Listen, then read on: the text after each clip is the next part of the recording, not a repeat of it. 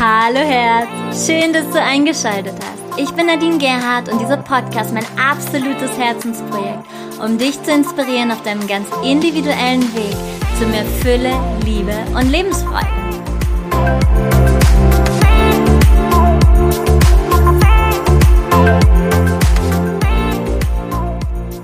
Tada! Hallo und herzlich willkommen bei Heiter Sonic. Wie schön, dass du hier bist. Eigentlich wollte ich heute einen Power Talk für dich aufnehmen, habe mich dann aber kurzfristig umentschieden, da das Thema, was heute kommt, sich doch noch vorgedrängt hat, weil es einfach gerade so gut zu der aktuellen Zeitqualität passt, zu den letzten Podcast und ja, ich möchte heute mit dir darüber reden, was nach dem physischen Tod passiert. Warum mache ich das?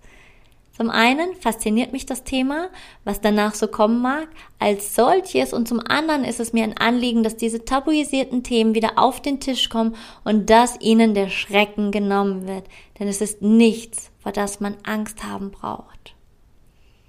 Wir haben in der letzten Podcast-Serie ausführlich über das Sterben, über den Tod und über Nahtoderlebnisse gesprochen und du durftest eine Frau erleben, die bewusst den Übergang vollzieht. Heute möchte ich den Blick dahinter werfen.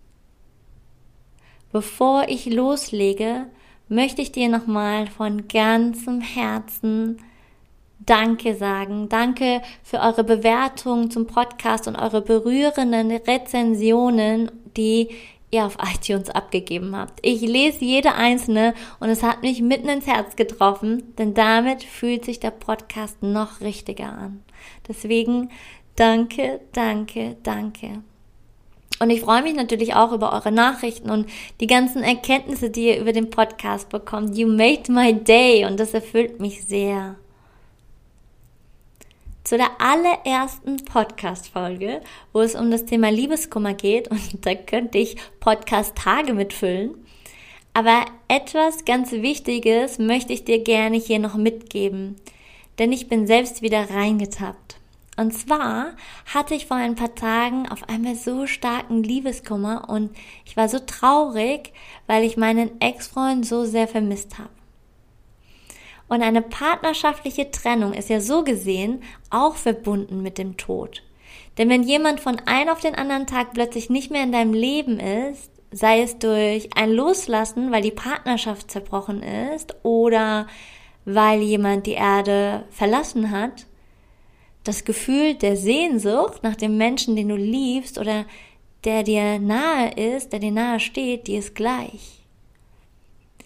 Sollte dieses Gefühl der Sehnsucht und der Trauer in dir auftreten, dann stell dir die Frage, ist das mein Schmerz oder ist es seiner?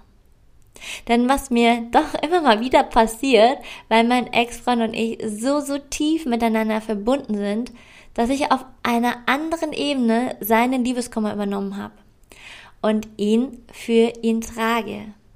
Und das ist ein sogenanntes Fremdgefühl und führt dazu, dass du nicht in deiner vollen Kraft bist und dass der andere diesen Schmerz nicht spürt, da du ihn ja übernommen hast.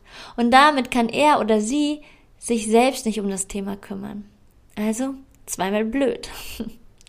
Diese Fremdgefühle werden vor allem gerne von Eltern übernommen, wenn wir oft als Kind zu wenig hatten, ja.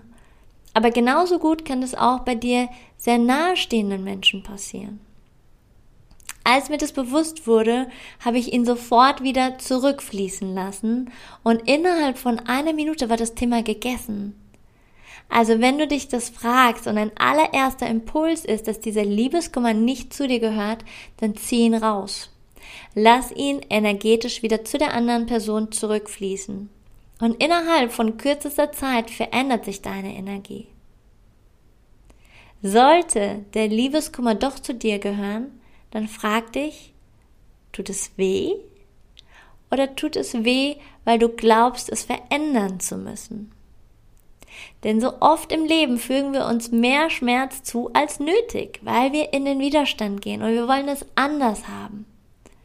Gehört die Trauer zu dir, nimm sie an, lass sie in deinem Herzen zu und spür die Liebe, die darin schwingt. Denn dann gehst du hindurch und es kann sich wieder lösen. Kommen wir zum eigentlichen Thema. Bei deiner Geburt kamst du mit selbst erwählten Aufgaben auf die Welt, deinem sogenannten Seelenplan. Du hast dir deine Eltern ausgesucht, deine Ursprungsfamilie und deine Lektionen. Und in deinen jungen Jahren kommst du dir meist unsterblich vor. Vielleicht kennst du das. Je älter du aber wirst und desto näher der Tod sozusagen rückt, desto stärker kommen Verdrängungsmechanismen dazu. Und vielen ist es nicht bewusst. Im Tod vollendet sich das Leben. Aber was passiert nach dem physischen Tod? Was sage ich zu Selbstmord und der Selbst, nee, der, nicht der Selbsthilfe, sondern der Sterbehilfe? Und ich weiß, das hört sich nach einem mega schweren Thema an. Und nachdem ich dir gesagt habe, dass ich erst einen Power Talk geplant hatte, noch viel mehr. Ich weiß, ich weiß, ich weiß.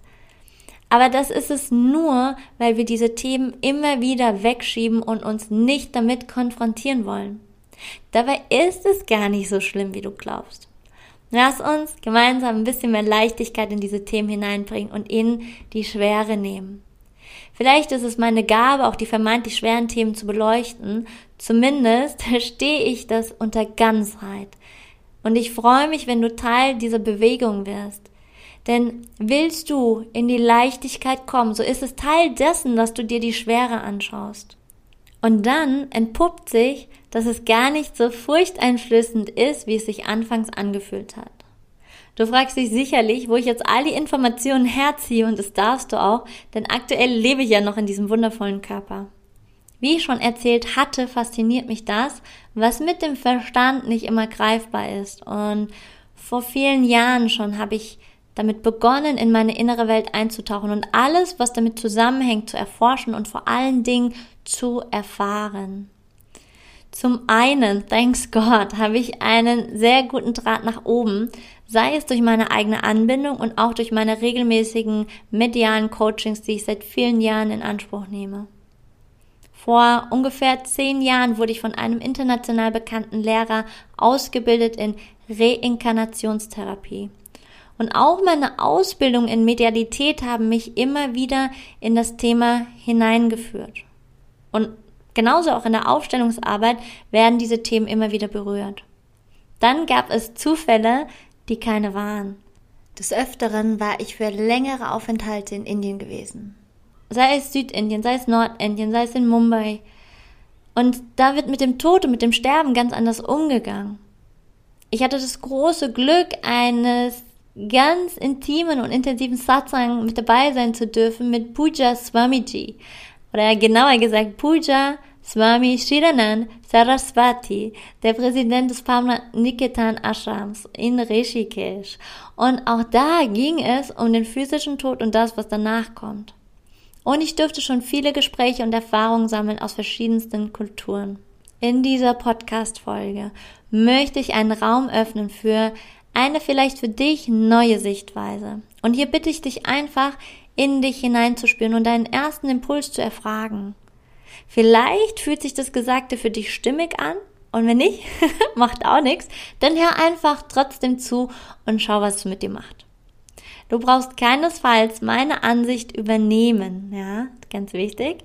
Es ist mein Gefühl zu dem, was kommen mag und auch nur eine Momentaufnahme. Im Hinduismus gibt es das Wort Maya. Es ist die Kraft, die vortäuscht, dass es Trennungen gibt. Die Hindus sagen, dass in dem Moment, in dem der Mensch mein und dein und ich und du geformt hat, die Maya entstanden ist. Sie sagen auch, dass alles, was wir mit unseren bloßen Augen sehen, nur der schillernde Spiegel einer Illusion ist. In Wirklichkeit steht hinter diesem selbst inszenierten Theaterstück immer die Einheit allen Seins. Es ist die Angst, abgetrennt zu sein, der Urschmerz des Menschen, dass wir es so schwer haben, in die tiefe Verbundenheit mit allen Menschen, mit allen Lebewesen und der Natur zu kommen. Aber auch wenn wir uns ein ganzes Leben getrennt fühlen, spätestens mit dem physischen Tod, verschmelzen wir wieder bewusst mit der Einheit. Wenn wir den physischen Körper zurücklassen, gehen wir in eine Ebene jenseits von Raum und Zeit. Nach meinem Verständnis spielt sich am Ende des Lebens vor deinem Auge noch einmal dein ganzes Leben ab. Und du siehst darin das gesamte Spektrum. Denn während deines Lebens siehst du jede Lebenserfahrung nur aus deiner Perspektive. Und im Übergang siehst du es aus der ganzheitlichen Perspektive. Gehen wir in ein Beispiel mal hinein. Du hast vor vielen Jahren einen anderen verletzt weil du selbst einen tiefen Schmerz empfunden hast, weil du vielleicht betrogen oder vielleicht belogen worden bist. Und in dem Moment, wo du stirbst, wirst du diese Situation, wie alle anderen Situationen in deinem Leben, noch einmal erleben. Du wirst deinen Schmerz noch einmal fühlen. Du wirst aber auch den Schmerz des anderen spüren und verstehen, was du in ihm ausgelöst hast. Und du wirst spüren, welche eventuellen Auswirkungen dies auf seine Familie und sein Umfeld hatte. Und dadurch lüften sich manche Geheimnisse, die wir heute nicht verstehen können, so sehr wir es auch versuchen. Im Übergang, der Moment, wo du körperlos wirst, wirst du alles, wirklich alles sehen. Wo du sie verletzt hast, wo du sie beglückt hast, und du wirst auch Situationen sehen, die nicht bewusst waren, die dir nicht bewusst waren. Wo du einfach nur achtlos warst, dir selbst gegenüber und anderen.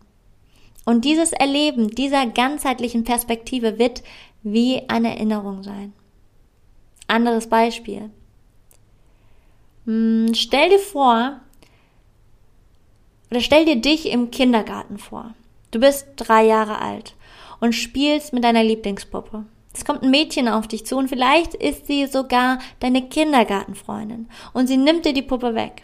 Du wirst wütend und haust ihr mit deiner Sandschaufel auf den Kopf. Was passiert? Sie fängt bitterlich an zu weinen und dann verblasst das Bild wieder. Im Übergang, der Moment, wo du stirbst, kommt diese Situation wieder nach oben. Du bekommst einen ganzheitlichen Blick auf das Erlebte.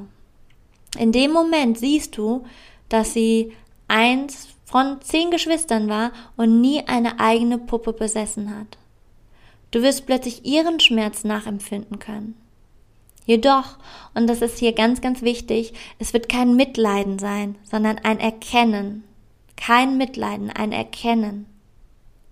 In den meisten großen Religionen der Welt, also im Judentum, im Buddhismus, im Christentum, im Islam, oder auch im Alevitentum ist der Glaube vorhanden, dass die Seele unsterblich ist oder dass es nach dem physischen Tod weitergeht. Jedoch bei jeder Religion geschieht dies auf ihre unterschiedliche Art und Weise. Mit dem Körper hat die Seele nur einen befristeten Mietvertrag und dieser endet mit dem Tod. Danach geht die Seele zurück und je nach Religion zu Gott oder eben auf Reisen. Früher dachte ich immer, dass die Seele beim Sterben aus dem Solarplexus austritt. Das war mein früherer Glaube. Gehen wir jetzt zum Beispiel in die Kundalini-Yoga-Lehre, wird gesagt, die Seele tritt aus dem Scheitelpunkt aus. Also du siehst, hier gibt es verschiedene Ansichten. Mittlerweile verstehe ich, dass es abhängig ist von dem, wo der Mensch in seinem Bewusstsein steht. Denn jede Chakra schwingt in einer bestimmten energetischen Frequenz. Und wie wir aus verschiedenen Lehren wissen, können manchmal bestimmte Zentren blockiert sein, also dass bestimmte Chakren blockiert sind. Daher kann der Austritt aus dem Körper an verschiedenen Stellen sein und damit für jeden Einzelnen ganz individuell. Also wenn du kurz vor der Erleuchtung stehst, dann klappt das mit dem Scheitelpunkt bestimmt ganz gut, aber alles andere, hm, also es kann überall sein. In der hinduistischen Tradition ist es zum Beispiel wichtig, den Leichnam innerhalb von eineinhalb bis höchstens vier Stunden nach dem Tod zu verbrennen. Wer das mal live miterleben will, dem empfehle ich von Herzen den heiligen Ort Varanasi in Indien. Bei den sehr ländlich lebenden Hindus wurde der tote Körper ganz früher auf dem eigenen Land begraben, ihm noch Kurkuma und Salz dazu gegeben, damit er sich schneller zersetzt. Das kommt aber wirklich kaum noch vor. Im Islam ist dies auch von höchster Priorität, den Verstorbenen schnellstmöglich zu begraben. Beide agieren aber aus unterschiedlichen Gründen. Die traditionellen Hindus binden zum Beispiel als allererstes die großen Fußzehen zusammen, denn sie glauben, dass sonst die Seele, die heißt im Sanskrit übrigens Adman, wieder versucht, über das Mudadara, also dein Wurzelchakra, in den toten Körper einzutreten, nachdem sie den Körper schon verlassen hat. Und um zu verhindern, dass die Seele an dem physischen Körper klammert. Und das Verbrennen des Körpers beendet das sogenannte Spiel von Körper, Geist, Seele. Und auch für die nahenstehenden Menschen ist das Verbrennen des toten Körpers so als Schlusspunkt gedacht. Im Islam kann ich dir nicht so genau den Grund sagen, warum es so wichtig ist, den toten Körper schnellstmöglich zu begraben. Ich glaube, dass es was mit der äußeren Hitze zu tun hat und mit der Zersetzung des Leichnams. Aber da will ich mich nicht festlegen, weil ich weiß es nicht 100%. Aus meinem Gefühl heraus ist es egal, ob jemand eine Feuer-, See- oder Erdbestattung bekommt. Im Körper sind alle Informationen gespeichert und der Körper löst sich in seinem eigenen Rhythmus auf. Und die Energie löst sich aus dem Körper heraus. Und dann ist es für jeden ganz wichtig, zu schauen, was für ihn passend ist. Vielleicht hast du schon mal den Spruch gehört, über Tote soll man nicht schlecht reden. Und ja, da ist auch was dran. Wenn der Mensch stirbt, die Seele auf ihr Leben zurückgeschaut hat und den Körper verlässt, dann ist sie für die nächsten 40 Tage, und das kann mal mehr oder mal länger sein, in einer Art Zwischenwelt. Sie ruht und wird vorbereitet auf ihren weiteren Weg. Da die Seele aber noch sehr erdnah ist, können Vorwürfe oder Schuldzuweisungen von Hinterbliebenen sie noch zurückhalten, weiterzuziehen. Weil dann in demjenigen noch der Impuls ist, ja, sowas wie, ich möchte erklären, wie es wirklich war. Und so wird die Seele gehalten und kann nicht weitergehen. Deswegen ist es auch sehr wichtig, dass Hinterbliebene ihre Trauer annehmen. Ja, also sie darf absolut sein, die Trauer. Sie darf gespürt werden und es ist völlig fein, in Gedanken auch mit dem Verstorbenen zu sprechen. Gedanken wie, lass mich nicht alleine oder ich kann ohne dich nicht sein, nicht leben, sind jedoch sehr kontraproduktiv. Denn damit würdest du in Gedanken die verstorbene Seele nicht freigeben. Wenn du also Wut verspürst, einen Vorwurf in dir hegst, ja, dann ist es natürlich so. Und da empfehle ich dir, dir professionelle Hilfe zu suchen, die dich darin unterstützen kann, diese Wut zu verwandeln, denn das befreit euch beide. Ich habe eine liebe Freundin und die ist Leiterin eines mittelgroßen Altersheims. Und sie erzählt immer wieder, wie sehr sich dort die älteren Menschen einen würdevollen Tod und ein friedvolles Ende wünschen. Viele sagen, dass sie auf ein gutes Leben zurückblicken und dass sie gehen möchten. Sie bitten Gott, dass er sie zu sich holen möchte. Und dann gibt es oft zwei Seiten, die sie hier halten. Zum einen ist es die Pharmaindustrie und zum anderen die Angehörigen. Die Menschen werden oft zwanghaft am Leben gehalten durch künstliche Maßnahmen wie Medikamente und Infusionen, damit sie nicht austrocknen. Und auch meine Freundin hat mir nochmals bestätigt, dass wenn eine Seele gehen möchte, dass der Mensch und da ist es egal, ob gesund, ob dementiell, also damit meine ich, dass der Mensch äh, Demenz ist, oder eben anderweitig erkrankt, dass er Essen und Trinken verweigert. Auch die jetzigen Impfungen werden verabreicht, weil die Angehörigen das entscheiden und weil sie Angst haben, dass der Vater oder die Mutter oder der Bruder oder die Schwester sich am Virus anstecken und daran sterben könnten. Aber warum sind diese Menschen überhaupt im Altersheim? Weil sie dem Tod näher sind als dem Leben. Und auch hier, das sage ich völlig wertfrei. Nur wir dürfen hier alle achtsamer werden, wann wir übergriffig werden. Und aus dieser Quelle kann ich dir auch sagen, dass das Drama, was die Medien zum Thema Altersheim und Virus berichten, nicht der Wahrheit entspricht. Und das, was wirklich schlimm daran ist, dass die Altersheimbewohner nicht mehr ungezwungen und frei mit ihren Lieben sein können, dass sie keinen Besuch mehr empfangen dürfen, dass dementiell Erkrankte, die eh schon Probleme haben mit der Gesichtserkennung, sich mit Masken rumschlagen müssen und dass sie emotional verhungern. Danke Universum, dass du Menschen wie diese wunderbare Frau und Altersheimleiterin und ihr ganzes Team hier ins Leben geschickt hast, denn sie macht von ihrem Hausrecht Gebrauch und erlaubt Angehörigen in der finalen Sterbephase bei ihrer Mutter, bei ihrem Vater dabei sein zu dürfen, um den Übergang zu erleichtern. Und damit steht sie mit einem Bein im Gefängnis sozusagen. Riesen Respekt für diese Frau, für dieses Team. Und das, was sie mir noch mitgeteilt hat, ist eine wichtige Aussage. Pflege in Deutschland wird kollabieren, wenn wir so weitermachen. Ich habe sie auch gefragt, was passiert, wenn ein Altersheimbewohner mit Demenz, darin Kinder entschieden haben, dass die Impfung verabreicht werden soll, er die Spritze wegschlägt. Was passiert dann? Und darauf konnte sie mir keine Antwort geben, denn die Altersheim-Mitarbeiter dürfen bei dem Impfvorgang nicht dabei sein. Ich wünsche Ihnen allen ein friedliches Miteinander und Menschen, die achtsam genug sind und die einfach mit ihrem Gefühl verbunden sind. Wir Menschen unterschätzen unsere Seele sehr. Denn in Wirklichkeit ist sie so weise. Sie weiß, wann sich das Leben erfüllt hat und wann es darin keine Entwicklungsmöglichkeiten mehr gibt. Und dann zieht sie sich auf natürliche Weise zurück. Nur, wie ich es schon in der letzten Podcast-Serie erwähnt habe, haben wir Menschen größtenteils verlernt, diesen Impuls wahrzunehmen oder wir greifen in diesen Prozess ein. Ich möchte auch noch mal kurz auf das Thema Selbstmord eingehen. Viele versuchen es, aber es gelingt oft nicht, weil der Weg eben noch nicht zu Ende ist, weil noch Entwicklungspotenzial genutzt werden möchte. Die yogische Lehre zum Beispiel, die rät immer vom Freitod ab.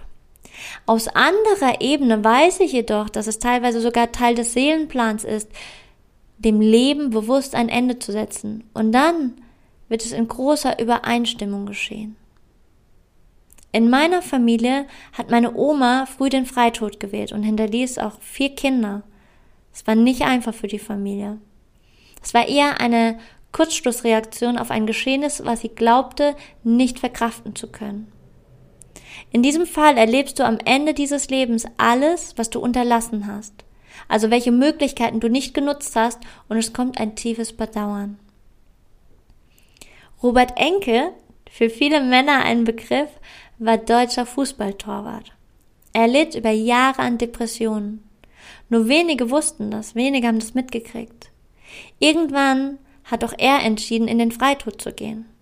Am selben Tag, am Morgen, hat er noch ein Gespräch mit seinem Therapeuten gehabt. Also sie haben telefoniert und da hat nichts darauf hingedeutet. Und er nahm sich im November 2009 an einem Bahnübergang das Leben. Und Enke hinterließ einen Abschiedsbrief, wo er seine Angehörigen und seine Ärzte um Verzeihung bat. Sein, Sui sein Suizid löst in ganz Deutschland große Bestürzung aus. Und ich habe bei der Deutschen Bahn nachgefragt, ich wollte es wissen. Jährlich wählen circa 1000 Menschen in Deutschland den Freitod und begehen Suizid, ganz schön schweres Wort, Suizid, vor Zügen. Es ist eine sehr beliebte Methode, weil sie sehr sicher ist. Die Mitarbeiter der Deutschen Bahn sind danach teilweise arbeitsunfähig und bekommen viele Jahre psychologische Unterstützung. Und in diesem Zuge möchte ich auch nochmal auf das Thema Sterbehilfe eingehen oder das hineinbringen. Vor einigen Wochen gab es nämlich einen Film im Fernsehen namens Gott von Ferdinand von Schirach. Und ich habe den gefeiert. Ich fand das super. In dem Film oder der Film selbst, der wurde von den Medien ganz schön zerrissen und von verschiedensten Menschen sehr kritisiert. Mein Gefühl dazu und die Informationen aus höherer Ebene sind diese. Wir haben uns entschieden, Menschenleben zu verlängern, indem wir zum Beispiel bestimmte Therapien anwenden oder zum Beispiel Beatmungsmaschinen nutzen. So gesehen ist das ein Eingriff in den natürlichen Lebensprozess, wenn der Mensch ohne Maschine sterben würde. Und hier ganz nebenbei nochmal, ich möchte hier nichts bewerten oder dir irgendeine Meinung auferlegen, sondern nur einen Raum öffnen für eventuelle neue Wege und Sichtweisen. Und dieses Thema ist ja auch nicht das einfachste. Okay, ich gebe es zu. Also, während wir in den natürlichen Lebensprozess eingreifen, scheuen wir uns zugleich, Leiden zu verkürzen, wenn ein Mensch wirklich im Leid steht. Wir haben das Geschenk des freien Willens bekommen, was auch bedeutet, dass wir die Verantwortung für unsere Entscheidungen tragen. Und wir sind die einzigen Wesen hier auf der Erde, die den freien Willen überhaupt haben. Wenn wir erkennen, dass das Leben für einen Menschen nicht mehr tragbar ist und er entscheidet sich, das Leben zu beenden, dann sagt mir mein Gefühl, dann sollte es mit Würde, mit größter Achtsamkeit und größtem Respekt vor dem Leben selbst möglich sein. Denn ein Mensch, der wirklich sein Leben beenden will und der dazu auch noch fähig ist, der wird es auch tun. Sei es an Bahnschienen, an einer Brücke oder durch Medikamente oder was auch immer. Und es braucht immer Achtsamkeit. Natürlich ist es Teil dessen, immer den Einzelfall zu beleuchten. Hat eine 18-jährige Liebeskummer und möchte Suizid begehen, kann man ihr alternative Wege aufzeichnen, aufzeigen, ja, aufzeichnen, aufzeigen, wie auch immer. Entscheidet sich eine Frau, eine Schwangerschaft abzubrechen und abzutreiben, geht es die Not dieser Frau anzuerkennen. Und auch hier können wir im Miteinander diese Frau auf sanfte Weise unterstützen. Und dann gibt es noch das Geschäft mit der Langlebigkeit und dessen, den Tod aufschieben zu wollen. Ach, was sind schon 100 Jahre, ne? Ich will 200 Jahre werden und bitte faltenfrei und ohne Hängekinn und graue Haare. Das wäre schön, ha? Damit schaffen wir neue Wege, ja. Und man kann damit auch richtig viel Geld verdienen. Also Riesengeschäftsmodell. Wir tun alles Mögliche, um das Leben zu erhalten. Wir sind jedoch Teil der Schöpfung und der Prozess der Geburt, des Lebens, des Sterbens und der Wiedergeburt, Satanama, will angenommen werden. Wir können in jede Zeitschiene zurückinkarnieren. Und das hängt ganz individuell von der Entscheidung der Seele ab. Manchmal inkarnierst du nach fünf Jahren, manchmal nach 100 Jahren oder nach 50 Jahren auf die Erde zurück. In der Anderswelt, du kannst dich darauf freuen, wirst du viele deiner vorangegangenen Ahnen, deine Familie und deine Freunde wieder treffen und es wird ein Wiedersehen voller Freude und voller Liebe. Und warum sind wir hier auf Mutter Erde? Meiner Ansicht nach, um zu lernen, bedingungslos zu lieben. Das ist die Absicht hinter jeder Lektion. Und wenn deine Seele nicht mehr verkörpert ist, dann darf sie sich damit auseinandersetzen, wie gut ihr das in diesem Leben gelungen ist. Für die Seele spielt es keine Rolle, wie groß dein Haus war, was für ein tolles Auto du gefahren bist, was für eine hochwertige Uhr du getragen hast, was für eine luxuriöse Ledertasche du getragen hast und wie viel Geld du zusammengespart hast. Deine Seele interessiert nur, wie tief du geliebt hast, wie tief du Mitgefühl gelebt hast und wie tief du Liebe annehmen konntest. Die Ego-Vorstellung von Erfolg hat hier keinerlei Wert und alle Dinge, von denen du meintest, sie würden dich glücklich machen, verlieren in der geistigen Welt ihre Anziehungskraft. Und war das Thema so schwer? Hörst dir einfach noch ein paar Mal an, dann wird es von Mal zu Mal leichter. Ich fände es sehr, sehr schön, wenn wir mit diesen Themen einen achtsameren Umgang hätten und mehr darüber sprechen würden. Ich danke dir fürs Zuhören und für deine Zeit. Wenn dich dieser Podcast unterstützt hat und du wünschst dir mehr zu hören, dann freue ich mich riesig über eine 5-Sterne-Bewertung bei iTunes und auch eine kleine Rezension. Du weißt, ich lese sie alle und ich freue mich darüber riesig. Teile den Podcast gerne mit deinen Liebsten und fühlt euch eingeladen, Menschen in eurem Umfeld zu motivieren, über diese Tabuthemen zu sprechen und ihnen den Schrecken zu nehmen. Du bist herzlich eingeladen, dich für meinen kostenlosen Love Letter anzumelden und schau auch gern auf meiner Website vorbei. Wenn du bereit bist, dich von alten Konditionierungen und Mustern zu verabschieden, die deinem vollen Potenzial im Weg stehen, gibt es die Möglichkeit, dass du entweder zum Beispiel ein Einzelcoaching buchst oder dass du zum Beispiel in meinem Online-Aufstellungstag mit dabei sein kannst, um genau das zu verwandeln gibt die nächsten Wochen verschiedene Termine und ähm, auch das Thema Ziele setzen und Fokus halten wird es nochmal am 17. Januar geben, denn die Energie wird immer schneller und es ist so wichtig, Klarheit zu bekommen. Also schau dich auf meiner Website um, da gibt es noch verschiedene andere Sachen. Und ich schicke dir ganz viele Umarmungen und ich freue mich, wenn wir uns auf Instagram und auf Facebook connecten. Und Vorfreude, nächste Woche gibt es den Power Talk. Freu dich darauf. Namaste und Satnam, deine Nadine.